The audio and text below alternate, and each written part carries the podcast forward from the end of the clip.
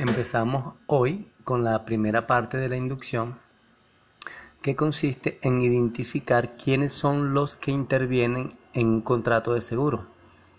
Primeramente está el contratante, que es un sinónimo de tomador o lo que se denomina prestatario.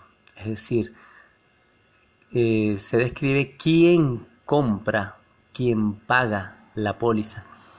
Quien paga la póliza es el tomador.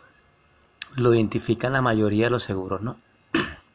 Está el segundo eh, participante en un contrato de seguro que es el titular, titular de la póliza. El titular es quien hace uso de la póliza, quiere decir que está asegurado, titular asegurado.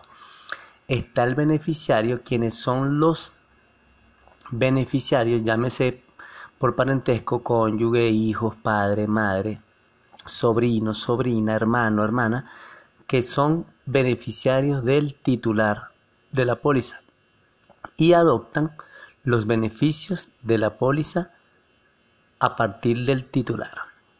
Está el corredor de seguros, quien es quien tiene el código de intermediario de seguros eso lo identifican al final de cualquier contrato de seguro o planilla y él firma allí, coloca su, huella y su código.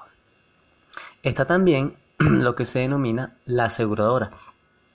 La aseguradora es el ente asegurador o la compañía de seguro, quien es la que se encarga de, de eh, prestar el servicio o brindar el respaldo de, todo lo que es el beneficio de la póliza.